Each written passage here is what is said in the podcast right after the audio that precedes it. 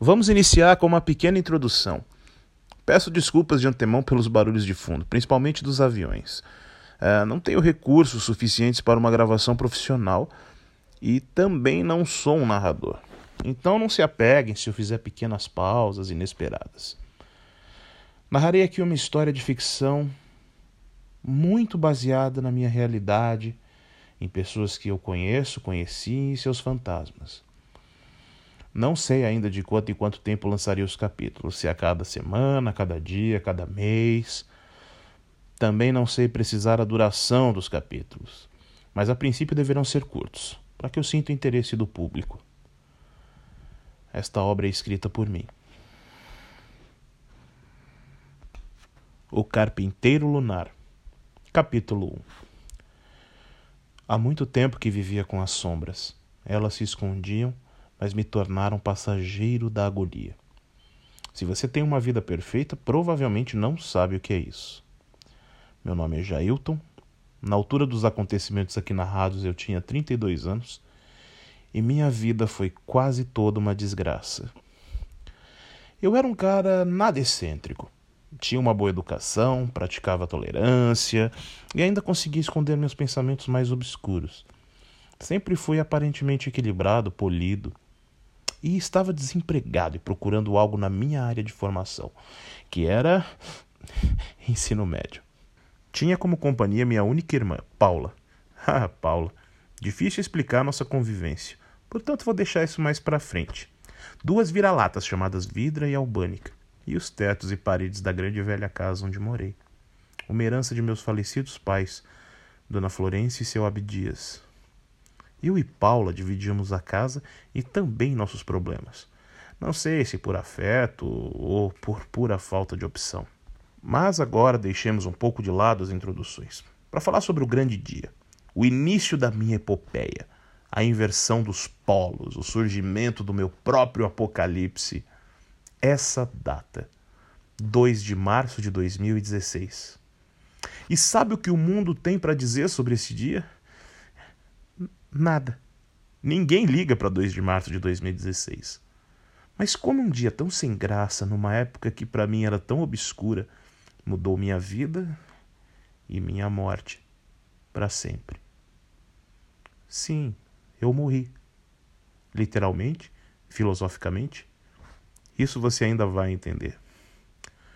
Vou descrever da maneira mais precisa que consegui os acontecimentos dessa data tão importante. Quase tudo. Acontece que eu acordei por volta das 9h15 da manhã. Acordar sempre foi algo aterrorizante em minha vida. Eu sempre quis dormir eternamente, mas sem morrer. Talvez ergo em demasia. Vesti minha roupa, camiseta branca, calça jeans e meu já desgastado par de tênis. Por sinal, a sola estava grudando no chão.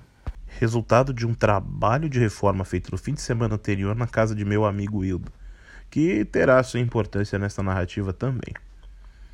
Fui dirigindo com meu Corsa 98 de pneus carecas até o centro de Arujá, esta pequena, quase média cidade da grande São Paulo onde morava. Arujá não é ruim de se viver, mas é tão desinteressante. Parece aquele tipo de coisa que nasceu para não ter brilho algum, apenas existindo, recheada de panacas, não assassinos. Eu estava levando para o cartório local, a pedido do advogado da família, uma documentação que supostamente impediria a penhora do nosso imóvel para pagamentos de dívidas deixadas pelos meus pais. Sim, os dois já morreram e nos deixaram problemas. Mas olha, não quero falar deles agora. Nem dos meus pais e nem dos problemas. Acho que meu carro era o único no mundo que ainda tinha um toca-CD. Eu gostava de ouvir uma coletânea do Rush, mas minha faixa preferida era Subdivisions. E que letra! Cara, que letra! Falava sobre exclusão, falsidade, aparências. Ah, puta que pariu, a vida é uma merda. Eu sei, Neil. Resumi tudo o que você sentia quando escreveu essa canção. Esse dia, por algum motivo, senti o tempo passando mais devagar, como um prelúdio. O tempo passando mais devagar não poderia significar algo bom, pelo contrário. Afinal, você vê o tempo passar quando está se divertindo? Como nós somos controlados pela dopamina, não é mesmo? Eu seguia pela Avenida dos Covas, que me levava até o centro da cidade. Eu fazia aquele trajeto com frequência há muitos anos, muitos mesmo. Eu demorava 10 minutos para chegar de uma ponta a outra da avenida, 10 indo, 10 voltando. Claro, com alguma variação, mas sempre muito próximo disso. Um pouco a mais, um pouco a menos. 20 minutos todos os dias, por 20 anos. Quanto tempo dá isso? Quanto tempo eu perco para ver a mesma paisagem todo santo dia? Ah, se eu fosse calcular, teria que fazer uns descontos, porque estou há dois anos desempregado e saindo menos de casa. Eu juro que andei na mesma velocidade de sempre, 60 km por hora. Sempre fui muito rigoroso no trânsito por medo de levar multas, e sabia que 10 minutos era o tempo aproximado para chegar de uma ponta a outra da avenida. E eu tinha isso como um estranho passatempo sempre marcava no relógio o exato momento em que entrava naquela famigerada estradinha. Mas nesse dia, eram 9 horas e 45 minutos quando comecei a contar. E quando cheguei na outra ponta, eram 10 e 7. De 10 minutos aproximados para 22, mais que o dobro. Só pode ser um problema no relógio deste carro velho, pensei comigo mesmo. Deixe-me ver no celular. Ah, 10 e 7. Mas como? O que pode ter acontecido? Eu não me lembrava de nada de anormal naquele curto caminho. Um lapso de memória, talvez, ou sei lá, aliens, portais. Bom, pouco importam distorções no tempo e espaço quando temos burocracia pela frente. Cheguei logo no cartório. Ficava num prédio moderno, recém-construído, logo no primeiro andar. Que bom, assim eu podia evitar os elevadores. Como eu odiava os elevadores. Peguei minha senha e sentei-me de frente para o balcão de atendimento. E entre o balcão e eu havia mais uma fila de cadeiras de frente para mim. Minha senha era D2378. E o painel marcava D2371. Ok, só mais sete pessoas e depois é minha vez. E lá estava eu no meu mundinho, tentando esquecer o quão medíocre era tudo aquilo cotidiano, lutar para chegar a lugar nenhum, o Estado cobrando tudo e oferecendo nada. Mas quando se está totalmente fudido é pior ainda, porque não há dinheiro para te distrair com consumo desnecessário.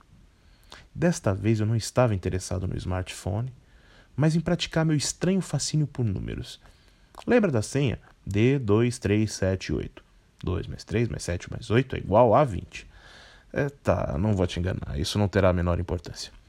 Resolvi olhar à volta e perceber melhor o ambiente. A gente sempre ouve críticas sobre como estamos perdidos no mundo da tecnologia sem notar o que está em volta. Foi quando cruzei olhares com uma senhora que aparentava ter seus setenta e poucos anos de vida. Uma típica senhora de cabelos grisalhos e curtos. Blusa de lã rosa. Sim, sim, apenas uma senhora que me olhou nos olhos por aproximadamente um segundo e meio. E posso te adiantar algo? Em aproximadamente cinco minutos, essa mesma mulher estará morta. Vá se acostumando com a morte por aqui. Então vamos cortar toda a parte que não nos interessa. Quando fiquei preso ao celular, aos meus pensamentos, ou contando as rachaduras no teto. E vamos logo para o momento do barulho que faz quando a mulher idosa cai no chão desacordada. Com a boca aberta, olhos retorcidos. Uma cena tão grotesca e natural bem na minha frente todos ali presentes, algo em torno de 40 pessoas, entre clientes e funcionários do local, chocados, gritos discretos. Chamem a ambulância! Meu Deus, ela vai morrer! Deixe que ela siga seu rumo! Minha nossa, alguém sabe o procedimento de emergência! Espera aí, você ouviu? Foi isso mesmo? Deixe que ela siga seu rumo. Era uma voz masculina, suave, estranhamente suave. Mas o calor do momento não permitia que alguém apontasse o dedo na cara do cidadão misterioso e dissesse: Seu filho da puta, não seja insensível e realista, finja como todos vêm fazendo que a morte não existe. Simplesmente não coube tal ação da parte de ninguém ali presente. Já imaginou acusar o sujeito de frieza quando você conseguiu ouvir, discernir e julgá-lo em meio àquele cenário dantesco? O ser humano de gelo seria, na verdade, um acusador. Bom, fui um dos primeiros a correr em direção à moribunda e me aproximar sem saber o que fazer. Felizmente, não pela vida daquela senhora, porque já tinha visto que de nada adiantou, ela morreu, tá? Mas para não ficarmos ali apenas como espectadores passivos do único destino certo de todos os seres vivos, um rapaz e uma moça sabiam fazer os procedimentos de emergência. Logo já não tinha utilidade ali. Me afastei do local, fiz uma oração por aquela alma e pensei: meu problema pode ser resolvido amanhã ou mesmo depois de amanhã, e de fato ainda havia tempo. Desci as escadas e cheguei no poisézinho em choque por tudo que havia presenciado. Mas ainda assim consegui perceber a sensação de que algo estava grudado na sola do meu tênis. Um papel dobrado. De onde veio isso? Mas O que está escrito aqui? Reunião mensal dos desiludidos, Rua Tenório Fonseca 22, dia 2 do 3 às 19h30. Observação: Senha necessária para primeiro encontro. Senha uva azeitona. Naquele momento, uma curiosidade inquietante tomou conta de mim. Que grupo era aquele? Senha para um primeiro encontro? De onde veio aquele papel? Para a última pergunta, a resposta parecia bem mais alcançável do que para as anteriores. Sim, aquele bilhete deveria estar em poder da senhorinha quando ela caiu. Ele ficou pelo chão. Eu precisava devolvê-lo, mas ela provavelmente não resistiria àquela situação. Nesse exato momento, a ambulância chega na frente do prédio, enquanto eu saía pelo estacionamento do local. Como haviam algumas vagas na praça da frente e eu era um desocupado naquele momento, decidi esperar para ter certeza do que aquele lembrete não teria mais nenhuma importância para aquela mulher. Após aproximadamente 15 minutos, a ambulância permanecia parada no mesmo local, e eu decidi ir à recepção do prédio perguntar se alguém já sabia o que tinha acontecido, mas nem precisei. Quando eu me aproximava, um dos seguranças comentava com a recepcionista que o médico já havia declarado morta a idosa. Eu simplesmente voltei para o carro, um pouco indignado comigo mesmo por não lamentar a morte de uma pessoa estranha e ainda por cima herdar um papel sem valor aparente, mas que me despertou imensa curiosidade. Ao chegar em casa, fui pesquisar o tal endereço. A rua Tenório Fonseca ficava no bairro do Tatuapé, capital. Ok, reunião às 19h30 do grupo de desiludidos, aparentemente eu tinha um passe. Era tão estranha aquela empolgação toda por algo que eu não fazia a menor ideia do que poderia ser. Passei a tarde como mais um vagabundo qualquer, jogando online, comendo miojo, esperando por uma noite de quarta sem cinema, mas com um encontro com um grupo misterioso cujo objetivo eu nem imaginava. Mas se eram desiludidos, deviam ser inofensivos, né? Decidi sair às 18 horas em ponto, pois sabia que a Via Dutra, o único caminho certo até o destino, estava sempre engarrafada. Ainda mais naquele horário no meio de semana, era hora do rush. Todos correndo como ratos, mas dane-se, pois isso é tão clichê que vale menos, né? Uma nova mentira ou uma verdade saturada? No caminho eu pensava no que estava fazendo. Não havia muito sentido naquilo e era até certo ponto mórbido. Aquele bilhete pertencia a uma pessoa que estava viva até hoje de manhã e agora não está mais. E eu estou indo a um lugar onde ela deveria estar. Minha nossa, isso era resultado do completo desespero que me consumia. Problemas, dívidas, ausência dos que já foram, tudo é terrível, mas nada se compara com a ausência de si mesmo. Já sentiu? Aquela sensação de absoluta impotência diante da vida? Você é um inimigo poderoso de si mesmo, mas um amigo ausente. Chegamos, adiantados, é claro, mas não muito. Eram 19 horas e 17 minutos. Nada de distorções do tempo e espaço desta vez. É, felizmente. Lá estava eu na rua Tenório Fonseca, em frente ao número 22.